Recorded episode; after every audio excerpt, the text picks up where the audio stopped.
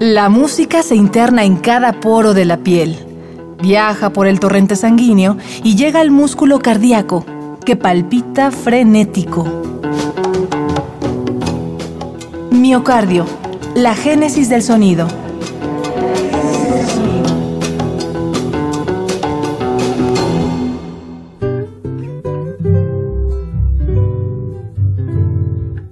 Bebiendo las raíces del folclore.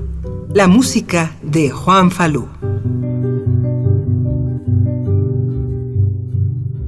Que vivan los estudiantes, jardín de nuestra alegría.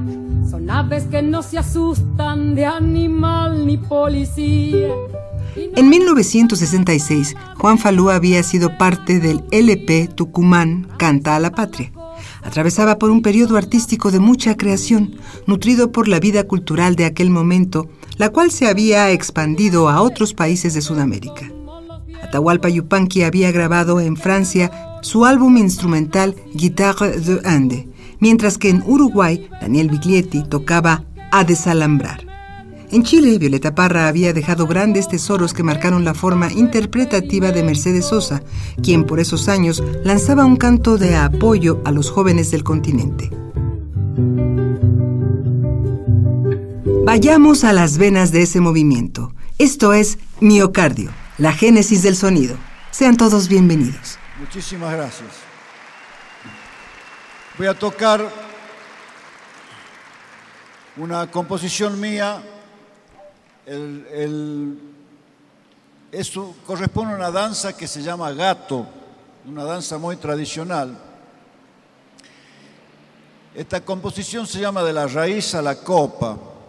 Es casi una metáfora de un modo de hacer música cuando uno bebe de las tradiciones, de las raíces, pero no le tiene miedo a los frutos, al futuro, al después.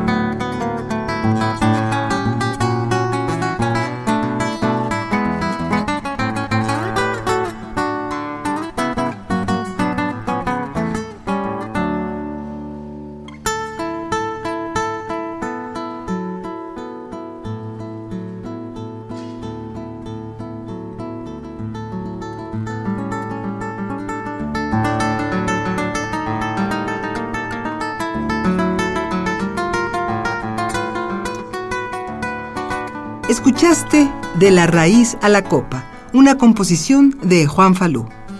Los años 70 llegaron a la Argentina cargados de conciencia y ojos abiertos de la juventud. Para la cantante Liliana Herrero, esa etapa fue una gran incubadora artística.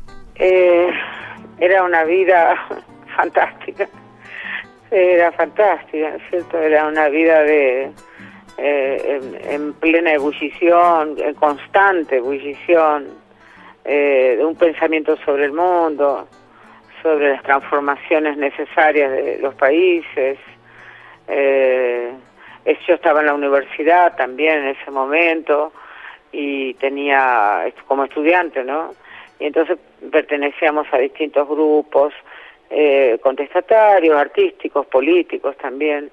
Entonces nuestra tarea en ese momento, la música la pensábamos como una tarea de social y de denuncia, ¿no?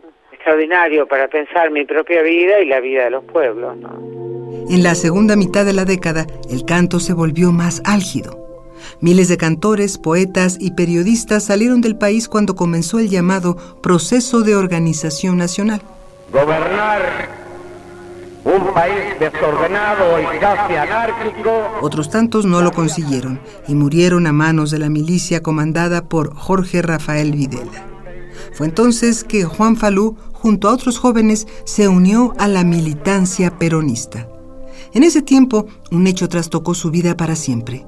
Luis Falú, su hermano, fue asesinado por las fuerzas opresoras en Tucumán hecho que lo orilló a exiliarse en Brasil, país que le brindó una cátedra guitarrística excepcional.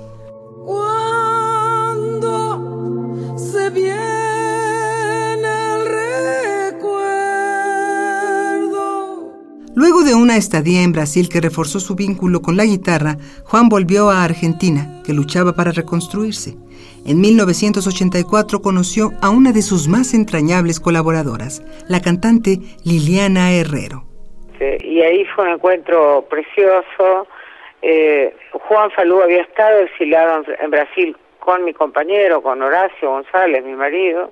Nos encontramos en un festival en una provincia que se llama Entre Ríos, de la cual yo soy, y ahí ya no nos separamos más siempre estamos juntos, siempre estamos pensando proyectos culturales y musicales juntos.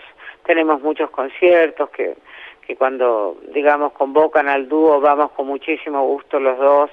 Y a partir de ahí yo también descubrí un mundo armónico y un, un recuerdo eh, y una memoria musical y poética de este país maravillosa que Juan tiene muy presente.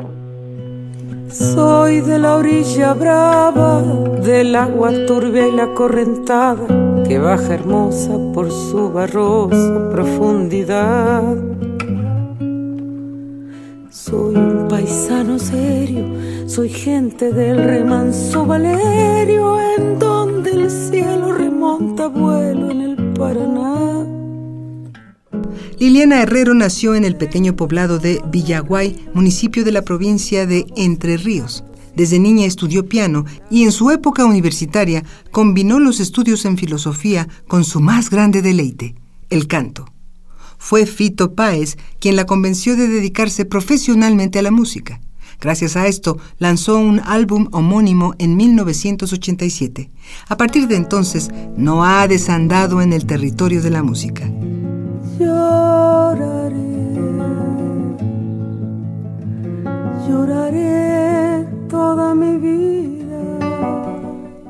Tras años de colaboraciones y arreglos juntos, Juan Falú y Liliana Herrero grabaron en el 2000 uno de los discos más imprescindibles del folclore argentino.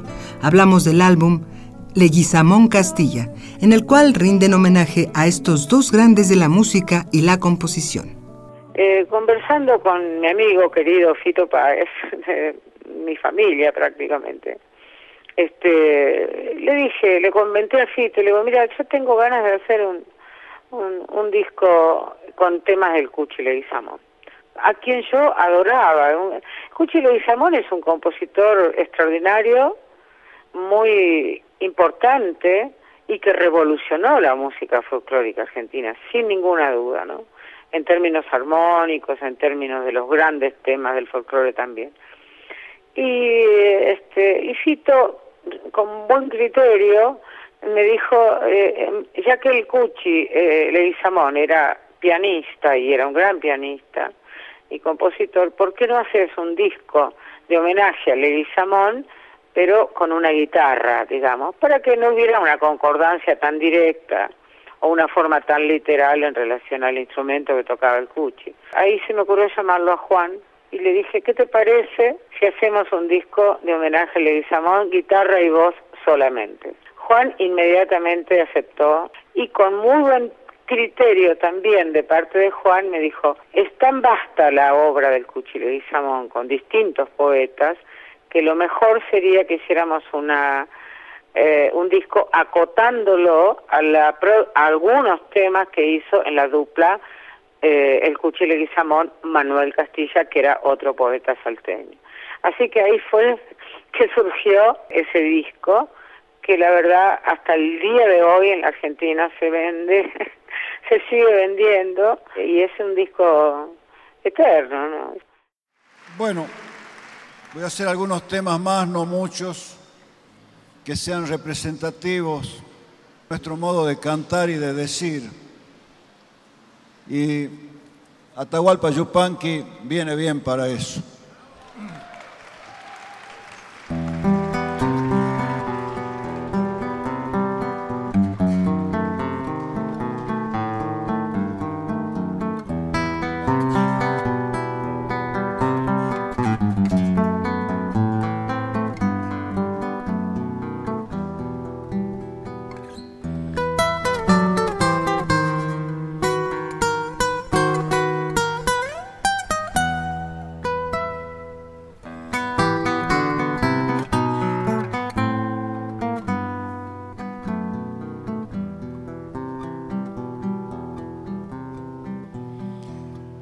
Porque no engraso los ejes, me llaman a abandonar, porque no engraso los ejes, me llaman a abandonar, si a mí me gusta que suene, ¿pa' qué los quiero engrasar? Si a mí me gusta que suene, ¿Para qué los quiero engrasar?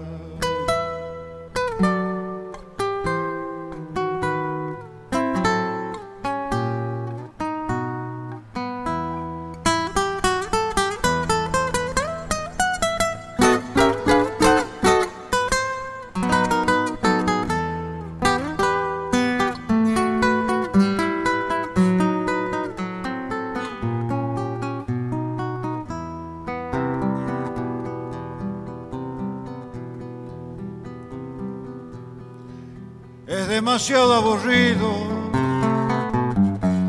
seguir y seguir la huella. Es demasiado aburrido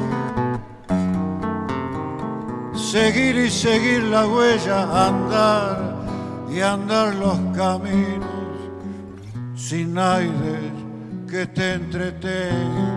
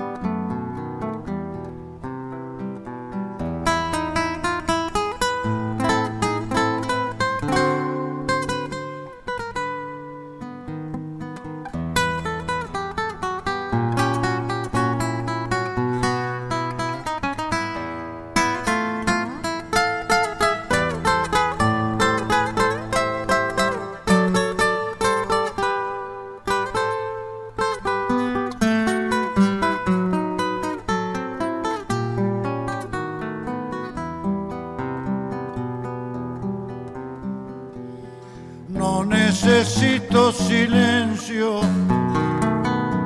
no tengo en quién pensar, no necesito silencio.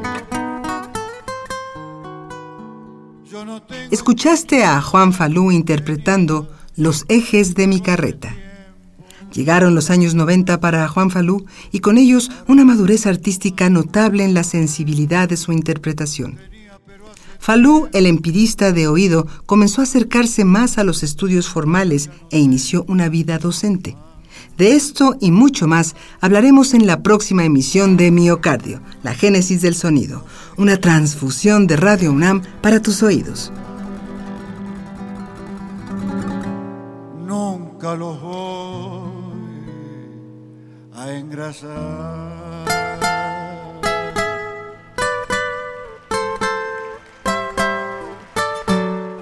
Grabación Jorge Catalá. Guión Ana Salazar. Producción de Jessica Trejo. En la voz de Tessa Uribe.